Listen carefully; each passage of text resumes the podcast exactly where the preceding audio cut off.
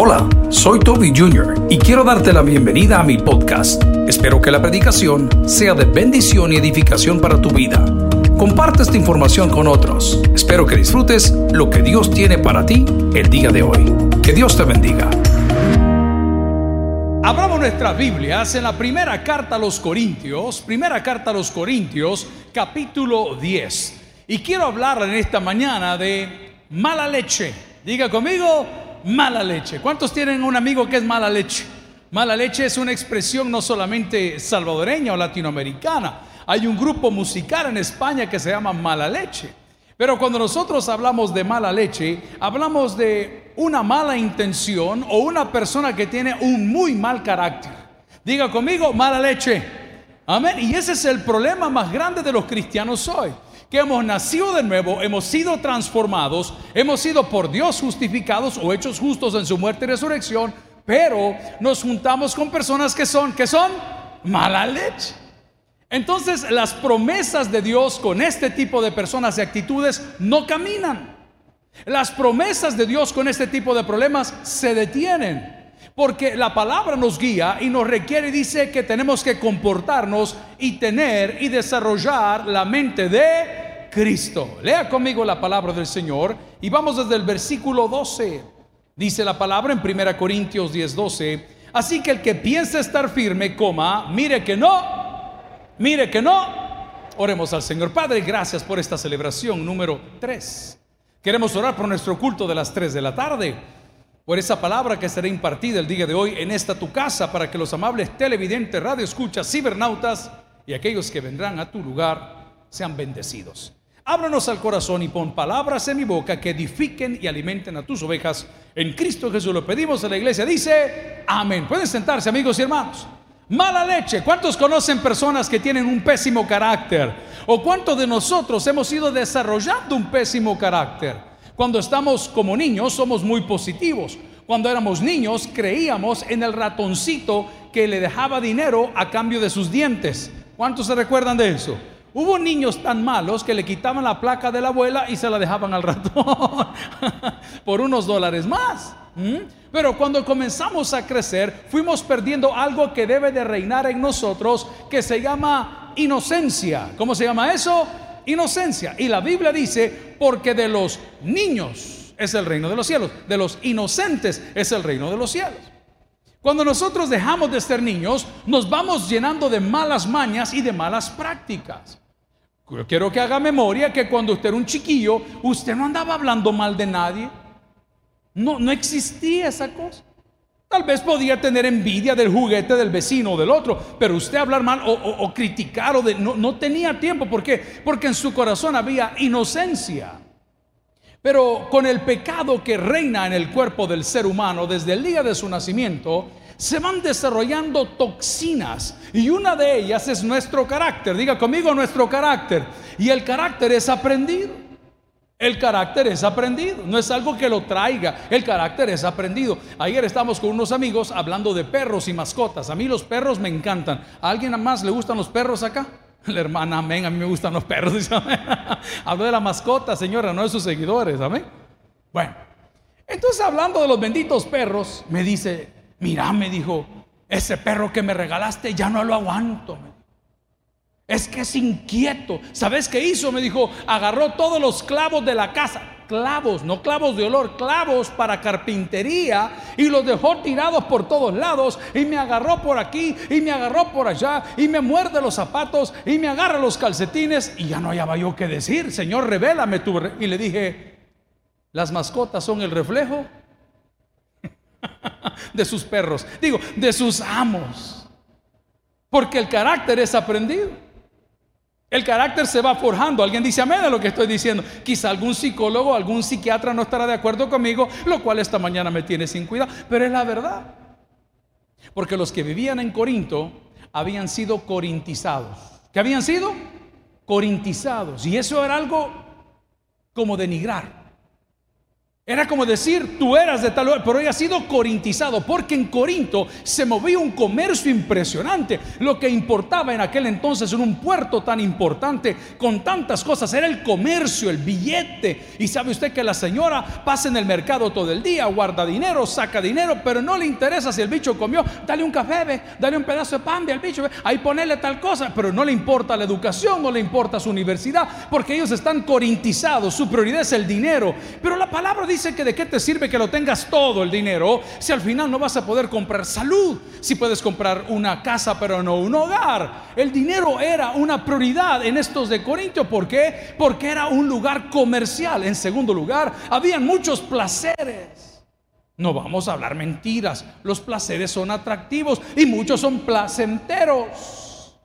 Pero ellos se dedicaban mucho al desorden y a esto y a lo otro. Y habían sido ellos corintizados de tal manera que después de haber nacido de nuevo algunos, fueron corintizados. Y lo primero que se detiene en la vida de una persona corintizada es la bendición de Dios. ¿Qué se detiene? Dígalo conmigo.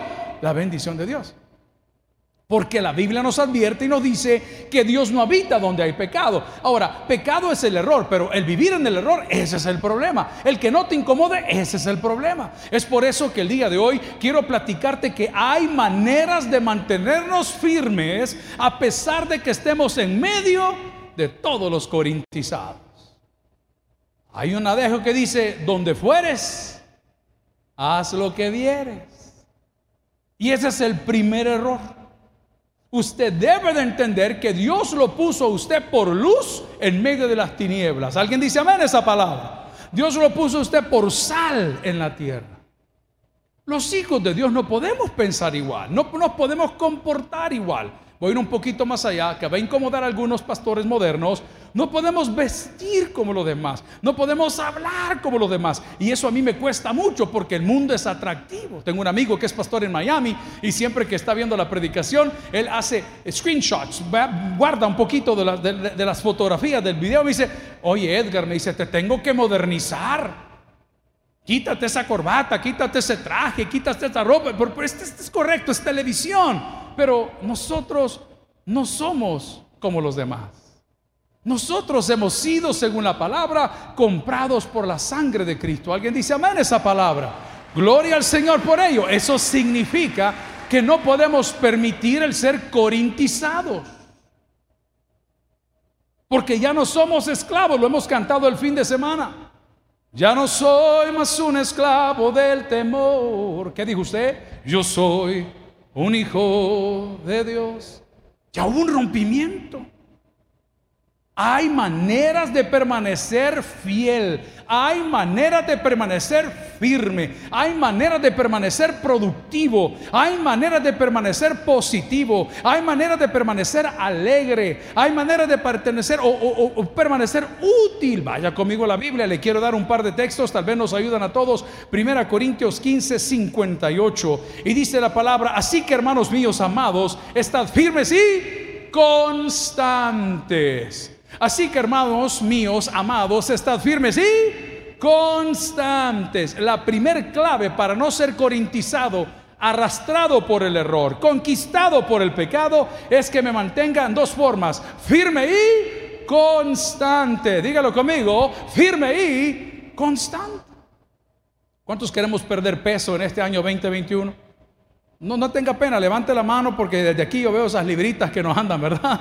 ¿Ah? Todos, pero no va a poder. Ayer dos amigos me decían, hey, hemos hecho una apuesta con este. Ay, ¿cuál es la apuesta? Que en los primeros tres meses vamos a perder 30 libras. Mira, le digo, ¿y qué han apostado? 200 dólares, pastor, me dijo. Número uno, los cristianos no apuestan, pero como yo, vengan para acá, le dije yo, a ver, 200 pesos. ¿Y quién se los va a dar? El que no las pierda le va a dar su dinero al otro. Y le dije yo, ¿saben qué? Se los voy a casar yo. Aquí se los voy a tener. Pónganse a jugar los dos. Porque para perder peso, usted lo que necesita es estar firme y... No, con la trompa cerrada, hermano. No tiene que comer. Firme, pero comiendo semita todo el día, firme, constante en la tragaduría. En la tragaduría, usted, usted no trabaja en pagaduría, usted trabaja en tragaduría. Usted no puede ser un buen creyente no siendo y estando firme y mucho menos si no es constante. Yo agradezco a mi padre que me enseñó lo que le ha compartido a usted con las botas puestas y ¿Ok? Y me decía en la universidad, papá, le decía, a mí esa materia me da guerra, a mí ese profesor la trae conmigo, yo, yo no le hallo, mira, papá, tal cosa, anda, me decía, sentate, sentate en las primeras filas, no te sentes en las filas de atrás a los servidores, uno, dos, Pacheco, Pacheco, mí sentate en las filas de adelante. ¿Cómo tiene que estar usted? Firme y constante. Hay jóvenes, varones, solteros en la casa de Dios. Quiero que me levante la mano, por favor, porque va a haber culto de matrimonios. Las dos levantes de pícaro, ¿no es cierto? Miren, porque no le sale nada.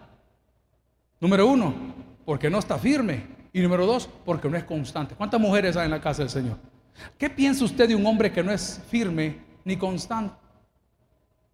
¿Qué piensa usted de un caballero que un día le llama, siete días no le llama, cuando se aburre la busca, vamos al salón, se pintan las uñas los dos. O sea, ¿qué piensa usted? No, dice usted, lo que necesita es un macho como fulano de tal o como, yo no, perdón la expresión tan feminista, pero es la verdad, usted no se mantiene firme. Mire, a mí, no, me quiero meter en líos con mis colaboradores y, compañeros, pero a mí los pastores cobardes me dan asco, porque el llamado no tiene retroceso. Y como me enseñó mi pastor David Rodríguez, Dios jamás te va a juzgar por los resultados. Te va a juzgar por tu obediencia. Claro, tenías la iglesia llena, ya no tenía, yo quizá voy a entregar la llave, yo no sé ni a qué veniste, allá las hubieras dejado, me hubieras hecho menos daño, me hubieras impactado menos quedándote allá perdido que viendo decir que sos un cobarde. Hay maneras de mantenerse firme, hay maneras de no ser corintizado. Dime con quién andas y te diré cómo terminas. La palabra del Señor nos dice, si me acompaña, en 1 Corintios 15, 58, así que hermanos míos, amados, mire, vamos a poner la base de esto. Si me está llamando amados y hermanos, es porque los dos hemos creído en el mismo Cristo. ¿Alguien dice amén a eso?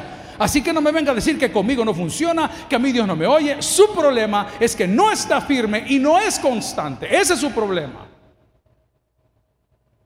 Se mueve para un lado, se mueve para otro. Hoy quiero un ministerio, mañana quiero otro ministerio. A mí me da risa las personas que vienen a decirme, es que tengo un llamado a las naciones.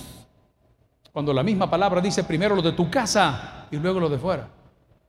Los sermones no se comienzan a predicar en las naciones, se comienzan a predicar en tu casa. Se comienzan a predicar, escucha bien, si de algo te sirve, estudiante, en la ducha. ¿Sabe qué hacíamos nosotros? Los ejercicios para saber vocalizar. Pruebe hoy que vaya a su casa. ¿Quiere escuchar su voz? Póngase en la esquina de una pared y comience a hablar. Usted va a escuchar su tono de voz y va a aprender a, modular su voz. O la hace profunda o la hace muy clara, dependiendo cómo quiere que se sienta la gente. Usted comienza a modular su voz. ¿Qué es lo primero que hace usted cuando se baña? Cantar rancheras.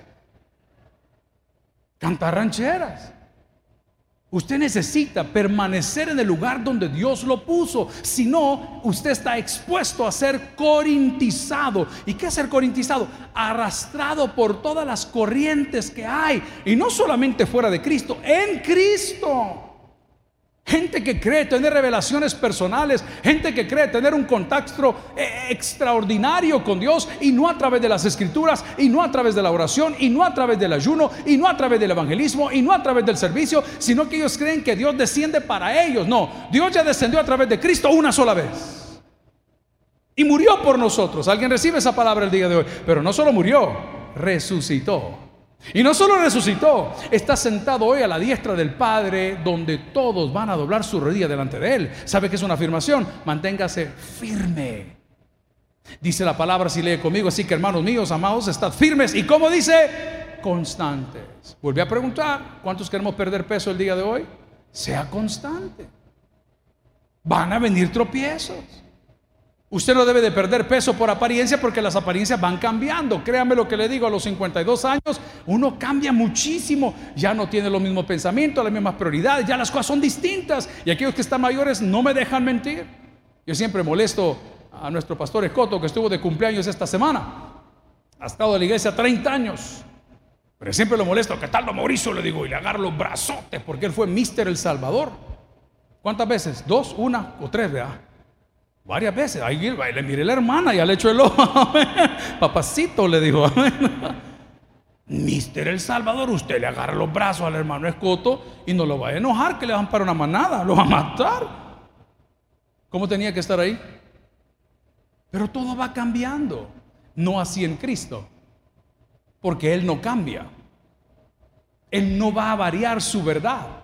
Él no va a cambiar el mensaje. Él ya nos dio el mensaje. Entonces, pastor, para no convertirme en mala leche, para no ser corintizado, para no ser arrastrado por la duda y por tantas cosas que hago, ¿qué debo de hacer entonces? Manténgase, ¿qué dice la palabra? Firme y manténgase como constante. ¿Por qué preguntaba de los jóvenes solteros? Siga visitando, siga llamando, siga cortejando, porque yo entiendo, como usted lo dice, que ella o él es el amor de su vida. O sea que fuera de él no va a haber otro amor de su vida. Entonces, ¿para qué pierde el tiempo en otro lado si ese es el amor de su vida? Siga constante. Pero es que mire, pastor, llevo 30 años, no importa. Aunque sea en el año 41, te va a decir que sí. Y la respuesta va a ser sí. Y la pregunta es, ¿verdad que te tengo harta? Y él va a responder, sí. La palabra del Señor me dice que hay maneras de mantenernos firmes y la primera forma de mantenerme firme es construyendo lo que soy fundamentado en la roca que es Cristo. Vi a un pastor la semana anterior que ha pasado por muchos problemas, pero no se rinde, no se rinde. Y le digo, mira fulano, ¿cómo te va?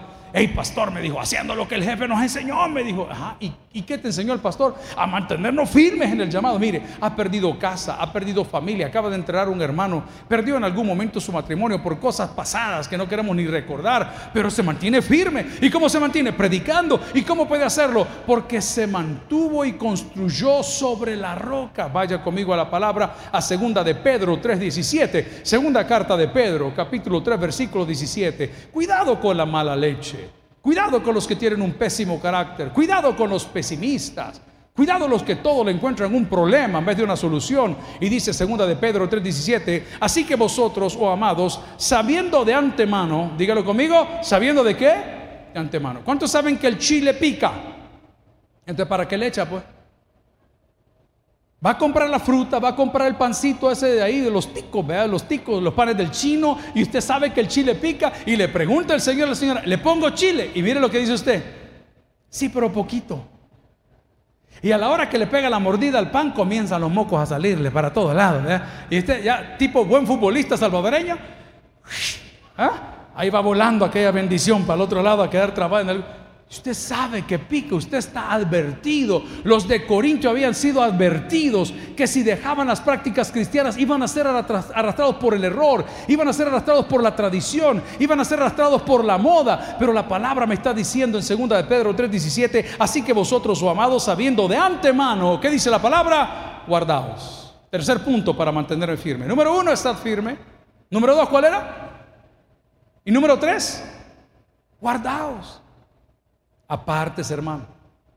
Apartes, hermano. Hay gente que anda mucho más acelerada que usted. Apártese. Ayer veníamos de hacer un recorrido en motocicleta y yo siempre le digo a los compañeros, por favor, nos despedimos en oración. Cuando lleguen a su casa, reporten que ya llegaron. Es una cortesía, es amor de hermanos. Pues pasaron como hora y media y a la hora y media escribe uno de los compañeros, hey, colega, dice, iba camino al aeropuerto para volver a casa donde él vive. Y de repente un vehículo un poco acelerado me quiso como competir o correr, que los dos hiciéramos algo de esto. Yo lo mejor es me hice a un lado, pero hubo otro motociclista que iba en esa misma carretera que agarró cuerda, que mordió el anzuelo y comenzaron a hacer todas las maniobras hasta que el carro con que iba compitiendo le pasó encima. Y dice el motociclista amigo y pastor, ¿saben que lo más terrible lo que vi? Que todavía tengo la imagen de las piernas del hombre abajo del carro. Amado, apartes, hermano. Nunca jugó usted en la escuela o en el colegio, porque en la universidad no se juega así, pero tal vez algunos todavía, ¿verdad? Al que no se mueva me lo llevo. Así andan diciendo los diáconos con un montón de viejas aquí. A la que se quite el embarazo. Ahí van, ahí van empujando. Quítese, hermano. ¿Nunca ha visto los bolos que detienen los buses?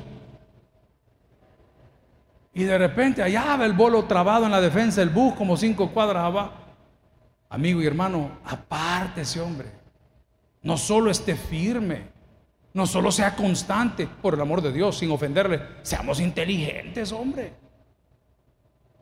¿Cuántos fumamos en algún momento? Yo creo que de las cosas, los placeres de la vida, el cigarrillo es, es tremendo. Nos da una sensación de no sé qué cosa. Hay gente que se siente sexy al fumar.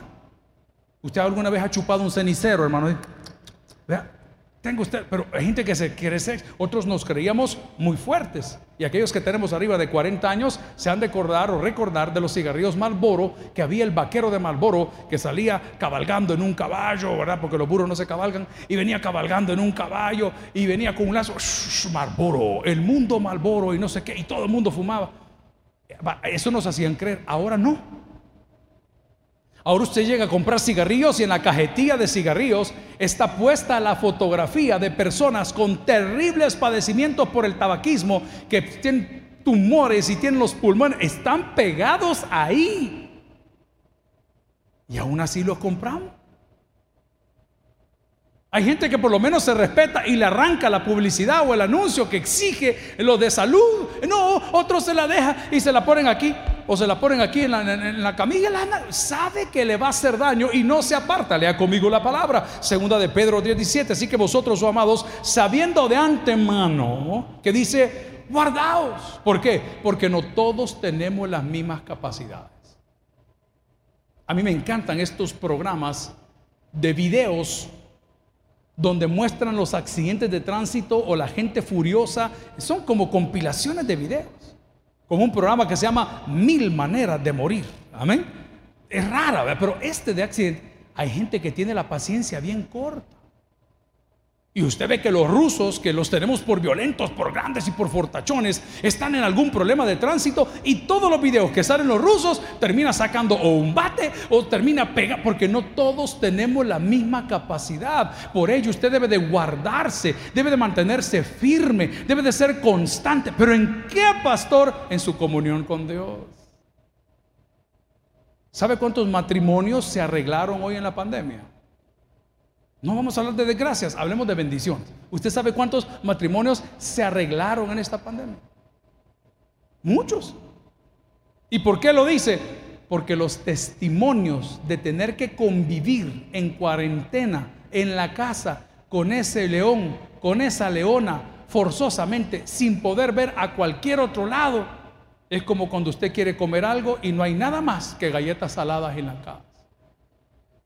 Usted abre el paquetito todo enojado, que no hay nada de comer, que aquí no hay ni churros de Ana, porque habían cerrado la producción, ¿se acuerdan? Y usted se enoja y abre la galleta salada y cuando le pega la mordida dice, qué cosa más deliciosa. ¿Y por qué no la había probado? Hablando de la señora, por soberbio. Pero no tenía alternativa. Y se da cuenta que no eran tan enemigos, se da cuenta que no eran tan diferentes, se da cuenta muchas cosas. ¿Por qué? Porque se mantuvo constante, porque se mantuvo firme y porque sabemos de antemano que debemos guardarnos. Pero el texto no termina ahí. Y dice la palabra en segunda de Pedro 3:17, así que vosotros, oh amados, sabiendo de antemano guardaos, no sea que arrastrados por el error de los inicuos, los mala leche, caigáis de vuestra firmeza una de las cosas que yo peleo con mis hijos, que no son ningunos ángeles, pero siguen siendo mis hijos, es que cuiden sus amistades. Y ya he tenido el valor a la edad que tienen de prohibirles amistades. Pero como yo no soy Dios, la única manera que puedo decirles es, hijos, te voy a pedir un favor. A mi casa esta gente no entra. Lo que tú hagas de la casa para afuera vas a pagar las consecuencias. No, hombre, papá, si es buena onda. No, es que hijo, es que no es que sea buena onda, es que te van a arrastrar o tú vas a arrastrar a estos muchachos a otro problema. Eso de que subiste al carro, no te preocupes, venite por acá. Les he contado repetidas veces esta historia. Un buen muchacho, muchacho pianista, hijo de pastor en el occidente del país, de nuestra organización. Cipote era inquieto, no era malo, era inquieto. Y sus amigos llegaban ahí a la iglesia, a la iglesia, no a la casa mientras ellos tenían sus ensayos del grupo de alabanza. Pero dentro de sus amigos hubo uno de ellos que siempre estaba consumiendo drogas y las drogas llegaban al ensayo de alabanza, que no eran de la iglesia, que no eran del equipo de alabanza, eran amigos del muchacho. Y por ese sencillo droga que se agarró, se los llevaron a todos. En cuenta el muchacho. Y como todo el mundo comenzó a hablar para poder salir libre, hablaron más de la cuenta y fueron a la casa del que llevaba la droga. Y les conté que dentro de la casa del que llevaba la droga encontraron un arma. Y el arma que encontraron la habían comprado de saber quién. Y el lance de quién que había sido utilizado en el asesinato de un policía. ¡Qué terrible! Entro a predicar a Mariona y de repente veo un joven que se me acerca. Yo no lo conocía, ya habían pasado varios años. Y cuando se acerca me dice, el pastor se acuerda de mí porque todo el mundo cambia su manera de hablar. Dime con quién andas y te diré cómo terminas. No, hijo, le digo, hey, no se acuerda que habló conmigo en una actividad del estadio por allá. ¿Cuándo? En el año... No te puedo, vos el hijo del pastor. Sí, me dijo. ¿Por qué lo arrastró? ¿Porque es un mal muchacho? No, no es un mal muchacho andaba caminando con la gente equivocada. Lee el texto conmigo. Estoy en segunda de Pedro 3:17 y dice la palabra así que vosotros, oh amados, sabiendo de antemano guardaos, no sea que arrestados por el error de los inicuos, caigáis de dónde? De vuestra firmeza. Si hay maneras de mantenerme firme. Si hay maneras de mantenerme firme, debo de ser constante. Debo de quedarme firme. Debo de edificar sobre la roca. Número cuatro, debo de echar mano de la palabra de Dios. ¿Quiere un buen consejo? Lea la Biblia. Vaya conmigo, por favor, y busca ahora Primera de Pedro, capítulo 5, versículo 10. Si alguien está aprendiendo algo, dígame un fuerte amén. Estamos hablando de la mala leche, de las malas amistades. Estamos hablando de los corintios que habían sido corintizados, que habían sido arrastrados, que habían sido llevados por el error, porque a pesar de tener a Cristo, no quisieron renovarse, no quisieron despojarse, no quisieron celebrar su nuevo nacimiento. Y la palabra dice en Primera de Pedro 5, 10, hablando de que la palabra de Dios es nuestro anclaje, dice mas el Dios de toda gracia, que nos llamó a su gloria eterna en Jesucristo, atención, después que hayáis padecido un poco de tiempo, Él mismo, ¿qué va a hacer Él? Os perfeccione, afirme, fortalezca y qué más? Y establezca. Si hay manera de mantenerse firme. Cuando usted presenta un caso, yo no soy abogado ni soy juez. Pero todos los que van a presentar casos hacen mención de la constitución, de las leyes de tal cosa, de las leyes de tal... No se mueven de ahí. Y el otro que está queriendo, ¿verdad? Como un acusador o como un fiscal o como lo que sea representándolo, la querella, pero es que aquí, pero es que allá, pero es que esto, la ley dice esto. Pero es que él tuvo, pero es que la ley dice esto. ¿Sabes qué dice la ley? Que la paga del pecado, pero no termina ahí mas la dádiva de Dios es vida eterna. Eso dice la ley. Entonces es cierto, estaba equivocado, es cierto, me debilité, es cierto, me corinticé, es cierto, dejé de orar, es cierto, dejé de congregarme, es cierto, dejé de servir, es cierto, me hice una mala persona, pero aún la misericordia de Dios puede alcanzar tu vida. Ayer por la tarde fui a hacer una boda, a realizar, a celebrar una boda. Y en el tráfico para llegar al hotel donde era a realizarse la boda, vi en el semáforo a un hombre que fue un gran empresario. Cuando me dieron el privilegio de compartir algunas clases en el seminario teológico o de ejercer la docencia, uno de los requisitos para poder entrar a mi clase es que usted no podía llegar con calcetines blancos. Yo le decía a mis alumnos y estudiantes, usted aquí no viene a jugar fútbol. Usted viene al seminario, se viste como seminarista. Y la gente se enojaba. Pero volviendo a la ilustración del hombre de negocios, a verlo en el semáforo, muy deteriorado, terriblemente deteriorado. El caminar no es pecado, pero cuando usted ha tocado el cielo, financieramente hablando y ha sido un hombre exitoso, es bien impactante verlo caminar con una mochila como un joven a un hombre de unos 60 años. Y desde el momento que lo vi, pensé en este sermón. Y el resto de los 10, 12, 15 minutos que me tardé en llegar al lugar, comencé a analizar si cuando yo vivía en Miami, que era un cipote, él llegaba y saludaba y vi empresa y viaje y esto. ¿Y cómo llegó aquí? ¿Saben cómo llegó ahí? No se mantuvo firme. No se mantuvo constante. No edificó sus cosas sobre la roca. No echó mano de la palabra para un buen consejo, sino que alguien le dijo otra cosa. Y le dijo, invertí aquí, invertí allá, ponete por aquí, ponete por allá. Yo amo a mis pastores del exterior que amablemente y con mucho cariño me piden un consejo. Le digo, yo no soy quien para, pero si ya que me lo pediste, te lo voy a dar.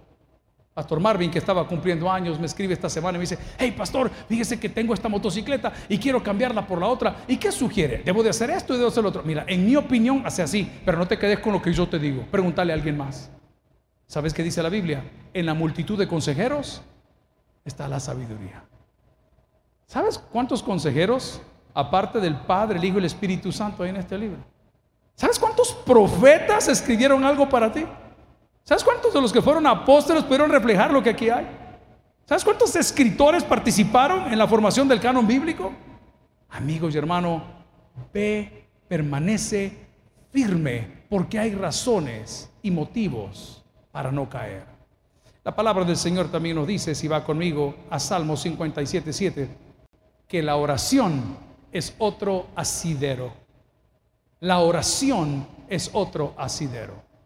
Amigos y hermanos, la oración abre los cielos, la oración fortalece, la oración beneficia, la oración bendice, la oración cambia todas las cosas. Voy a leer este Salmo 57, 7. Si lo tiene, dígame un fuerte amén. Si no, vea las pantallas, dice, Pronto está mi corazón, oh Dios, mi corazón está dispuesto, cantaré. ¿Y qué dice? Y trovaré, ese, verbo no mucho lo usamos, ¿verdad? Y trovaré, ¿qué dice? Salmos. ¿Cuántas veces como su predicador de esta hora le he dicho, si no sabe orar, ore la Biblia? Hay veces que nuestro corazón no dice nada. El otro día tuve una situación un poco difícil como predicador porque la iglesia la visita todo tipo de personas. Y en esas visitas me pidieron una consejería. Cuando solicitaron la consejería, y por supuesto les atendimos, me di cuenta que las personas que estaban aquí no eran nada buenas. Entonces viene a que yo ore por las personas que yo sé que no son nada buenas. ¿Por qué? Porque la Biblia dice, por sus frutos los conoceréis. Hermano, se lo estoy diciendo con mucho cariño. Yo no podía orar. Porque yo sabía que eso estaba mal. Pero ellos querían una oración, saber qué carga tenían en su alma. Y yo me decía, yo, quiero que ore por nosotros. Y usted tratando de meter el plan de la salvación. No, no, no, no, sí. Lo que queremos es que ore por. Yo no podía orar.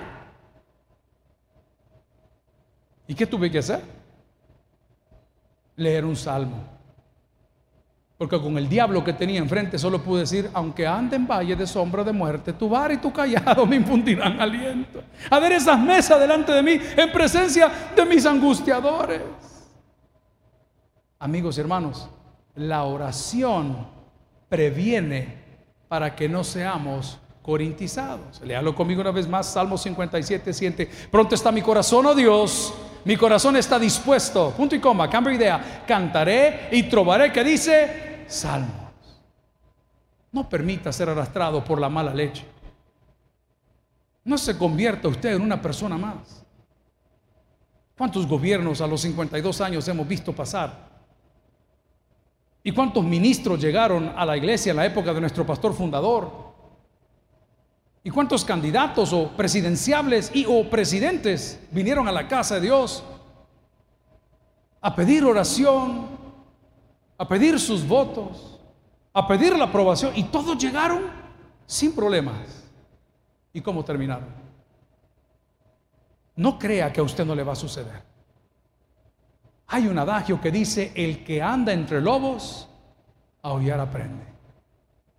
Y nosotros como hijos de Dios estamos expuestos a nuestra cultura como lo fue en Corinto, donde lo importante era la plata, era ser un renombre, era tener esto, pero estamos descuidando lo básico que es estar firmes, ser constantes, edificar sobre la roca, permanecer atentos al Señor a través de la oración, que es un asidero más para su fe.